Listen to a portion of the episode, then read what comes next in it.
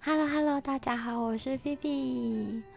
今天的十点一刻，我们的主题是天水围。那如果你平常就很喜欢看电影的话，相信对天水围这三个字都不会感到陌生。只是，呃，我想要问问，就是说，一讲到天水围的时候，你脑海中浮现的第一个是日与夜还是夜与雾呢？其实，呃，这两部作品都是香港一个很知名的导演徐安华导演的作品之二。那日与夜的话，其实是一个很，就是嗯，其实两部电影的后坐力都很强，但是后坐力的部分却不太一样。比如说像日与夜的话，它主要就是描写桂姐。就女主角包起静饰演的桂姐的一生，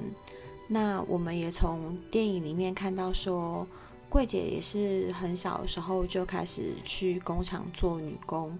然后赚钱拿回家，然后供两个弟弟念书，然后当然两个弟弟后来也有很好的成就了，但是桂姐呢，却还是住在天水围的那种一般的大楼里面，那种大楼就是很标准的。国宅形式，你知道，就是每一间都很小间，然后就只是一个铁铁栅栏的门，然后每一户都贴着每一户。呃，桂姐从来没有埋怨过这样的生活，就算她这一生其实都是在为别人努力，为为别人打拼，然后甚至呃，甚至到了丈夫过世，然后留下儿。儿子家安给他独自照顾，他也从来没有埋怨过什么。像，嗯，比如说他就是每天很早起床就出门去上班，然后回家的时候就开始忙家里的事情啊，扫地呀、打扫地呀、拖地呀，然后叫儿子起床吃饭呐，什么诸如此类的。那家安其实是自从会考之后就开始一直在一个放假阶段。那桂姐不会特别碎念他什么，桂姐就是那种自己过好好自己的日子，然后可以让身边人也不用担心，这就好像是桂姐与生俱来的使命一样，所以她也不认为说舅舅他一个人很辛苦的工作照顾儿子这样有什么不对。那当然这时候就出现一个另一个阿婆的角色，那阿婆的角色就是很。标准的，呃，城市人的个性就是比较，与其说是比较冷漠，不如说是因为我们不知道该如何对陌生人敞开心房，所以都是从一开始的不信任，然后再透过很多数次的小交集，然后你会觉得说啊，这个人是可以相信的，然后你才会开始跟他变成好朋友这样子。阿普跟桂姐就是一个很好的例子。那当然，我必须说，许鞍华导演其实在《日与夜》里面的时候，很，我觉得已经是用一个非常善良的方式来做这一部作品，因为其实家安他正在一个青少年的青春时期，那电影中也安排了很多环节，就是让观众很担心说。他会不会在这一刻开始就会学坏，然后就让整部电影套呃落入一个非常俗套的剧情，比如说，呃，他可能去赌博啊，欠下赌债啊，或者是考试没考上，变成一个小混混啊。那妈妈就除了要负担自己的生活之外，然后还要赚钱帮他还债呀、啊。或者是还要支撑儿子的生经济来源啊，诸如此类的问题，其实，在日与夜里面都没有被着重的表现出来，所以我们会说，这是这会是徐安华导演对日与夜这部作品是一个很善良的一个重心点。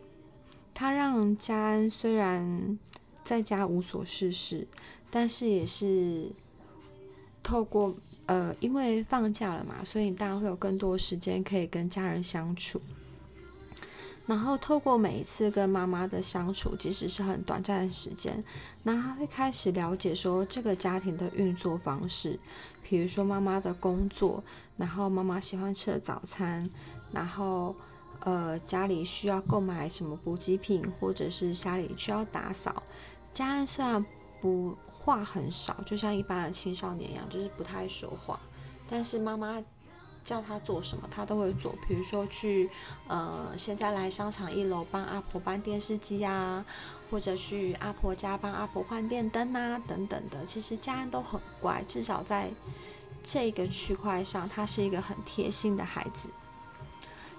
那呃，在《日与夜》之后，许鞍华导演就接下了要拍《夜与雾》这部作品。那跟《日与夜》相形之下，《夜与雾》其实是一个非常强烈的对比的剧情，因为天水围的《夜与雾》从一开始片头就是直接从命案的发生现场来。展开序幕，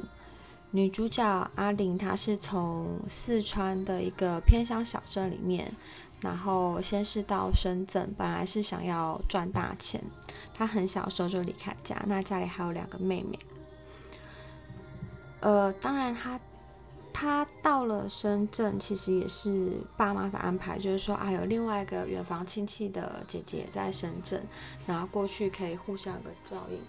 但其实，不管是远房亲戚的姐姐，或者是阿玲到了深圳这边，其实他们从事的都是妓女的工作。这和陈果导演的呃《妓女三部曲》里面的呃一部作品也是很像，就是他们那时候为了要可以呃获得更好的经济来源，所以很多年轻的女生都是选择了从事妓嗯妓女这个行业。那当然，就是也是在一次买卖的过程中，阿玲认识了从香港来深圳嫖妓的男主角李森，那是任达华大哥饰演的。李森其实他已经结婚了，然后儿子也很大。那因为夫妻两人都是香港居民，所以太太又比李森更强势许多。一方面当然不只是身份的关系，另一方面还包含包含着，比如说，呃，李森的经济来源并不是很稳定，他基本上只是在工地上班的一个工人，只是那时候刚好是房地产业很蓬勃发展的时期，所以其实他的案子也接了不少，然后收入虽然不多，但也是可以勉强维持的过去。那相形之下，对原配妻子来说，丈夫等于就是一个不成才的代表。所以，呃，李森在原生家，呃，不是在原生，在婚姻里面没有办法得到的温暖，他就借由嫖妓这件事情来得到。然后，所以因此他就认识了阿玲。然后，呃，两个人在几次的交易之后，阿玲就告诉李生说她怀孕了。那当然，嗯，阿玲也，嗯，我必须说，阿玲这个角色其实从一开始她其实是有目的的，因为她的身份只是呃内地的居民，她是非常渴望可以到香港，然后去求生活。就算是薪水很微薄也没有关系，但他至少到了香港，在家乡的邻居或是父母的眼里，只要到了香港就是少奶奶的命。所以不管阿玲在香港过得再辛苦，就是她也都还是等于是父母眼中的金库财库。那阿玲其实从很小的时候就离开她的家去工作。那他唯一回家只回去过两次，一次就是他存够钱了，买了一台新的电视机回家，想要让爸爸妈妈可以在家看电视。那时候电视机还是一项非常新的科技产品。然后第二次回家的时候是带着他认识的这个李森。那李森到他家的时候，因为呃乡下就是阿玲原本的。阿玲乡下的父母吧，就是属于比较，呃，没有受过教育的一般的农务家庭，所以他们看到李森的时候，也搞不太清楚李森的职业，然后就是叫他建筑师，建筑师。这对在香港很受挫的李森来说，其实这等于是一种好像上等人的称呼，所以他非常享受待在阿玲家的一切。所以，然后他也一方面就是想说，哇，就是在这边就是备受尊重啊。他甚至还提出说，他可以去，呃，就是旧房子的隔壁，然后就是围下一块地，然后帮两老盖一栋新的，比如说两层楼或三层楼的房子这样子，然后一楼可以当店面卖卖东西。也是因为这样子，所以呃，李森在阿玲家。父母的眼中的地位其实是非常非常高的。阿玲那一次回去的时候，就像是头上都戴了一个闪闪发光的金皇冠一样，然后大家也都认为她要去香港过少奶奶的日子。只是呃，没有料到是说，对，阿玲真的到了香港，但是李森一回到香港，等于就是被打回原形，他就是一个。收入不稳定，要靠政府援助，然后又还有阿玲跟两个女儿要照顾的一个男人。那阿玲当然不明白为什么丈夫好手好脚，但是却不愿意去工作，只愿意靠领呃社会补助来过日子。所以阿玲她反而是很积极的去找了一些餐厅的服务生的工作，然后来打零工赚一些收入。可是这个在呃李森内心里的大男人主义作祟下，他就会觉得这是一件非常丢脸的事情。怎么会让老婆出去工作？他宁愿就是每个月靠着政府的补助金，然后去河边钓钓鱼，然后帮晚餐加菜，他也不愿意上班。而且也因为就是相形之下，阿玲反而是有一个正当的收入。李森开始会有一些，呃，已经不能用近乎，而是已经是凶残的本性显露出来。当然，嗯，一个人会用暴力或是很凶残的方式欺负比自己更弱小的人，一方，呃，很多的分析下都是，比如说他在自己的家庭就是很不备受重视。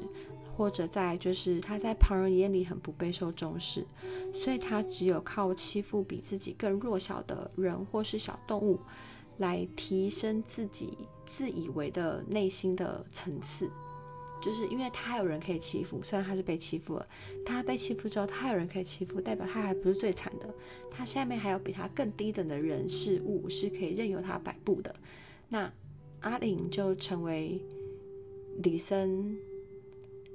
欺凌的对象，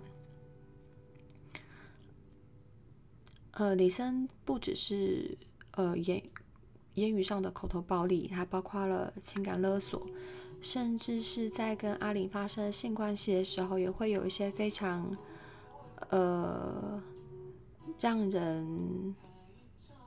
毛骨悚然的要求，譬如说，他会一边拿着菜刀。然后直接就这样插在阿玲的枕头旁边，然后一边就是和和阿玲进行性行为，而且他完全没有在管，就是他的两个女儿都已经到了念幼稚园的年纪，他们是看得懂，然后也明白，呃，父母亲的情绪的一个身心灵的状态，就是这样完全毫不遮掩的，就是会对阿玲拳打脚踢，所以。阿玲其实已经求助很多次，就是不管是社福机构，或是警方，或者是呃政治人物，但是都碍于她才刚嫁来香港，呃未达到最低年限，所以很多补助的方式她都不适用。然后团体呀、警察、议员呐、啊，又把她当烫手山芋一样推来推去，终于推到最后。阿玲还是死了，因为就因为一个无知的社服人员告诉他说，呃，夫妻就是应该劝和不劝离，床头吵，床尾和，所以阿玲回去了。然后那次回去以后，就爆发了这起命案。这起命案是在二零零四年真实发生过的案件，即使是数年后，其实都还没有一个呃完整的架构足以来足以来帮助这些需要帮助的妇女，或者是承受着家庭暴力的被害者的环境。植入安全屋的概念。那今天为什么提到夜雨屋？是因为，好，虽然现在已经是二零二零年，然后普遍的已婚妇女多半都已经受过教育，不再是我们长辈那一年代，就是要嫁鸡随鸡，嫁狗随狗。所以我必须要告诉大家，如果今天你在这个家庭里面，你觉得你承受到了呃不平等的对待，不管有没有身体上的伤害，包含心灵上的受伤，或者是情感上的勒索，它都会是算暴力的一种。那在当你觉得你已经不要到，拜托。拜托你不要到已经没有办法承受，你才做这件事情。当已经发生第一次的时候，就请你要拨一一三，这是呃保护专线，而且是二十四小时的全年无休。不管你是受到什么样的侵害，或者是暴力，或者是骚扰，或者是虐待。都请你一定要在事情发生的第一时间就拨打一一三，请求协助。家庭暴力只要有一次，就一定会有第二次；有第二次，就一定会有第三次。不管他怎么和你下跪认错，不管他给你什么金银珠宝或者是爱马仕包都没有用，因为这就是他的潜在的内心意识，他就是会。靠着做这件事情来获取某种某种层面的满足感，所以请大家只要在第一次遇到，就算你真的心软了，拜托你第二次也一定要求助，好吗？好，这就是我们今天为什么特别介绍了天水围的夜雨雾的原因。然后，嗯。我们接下来的 podcast 就不会，就像是从今天开始一样，就是不会再像之前是很密集的，就是两天一集。那一方面主要是因为，呃，我白天还要上班，然后下班之后我念呃在职硕士嘛，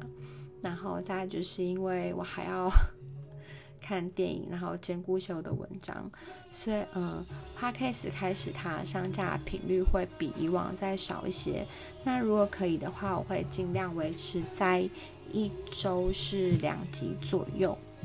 那当然还是希望就是如果你们是喜欢十点一刻的内容，然后喜欢听我跟你们聊天或分享心情的方式的话，也还是希望大家会继续支持我们。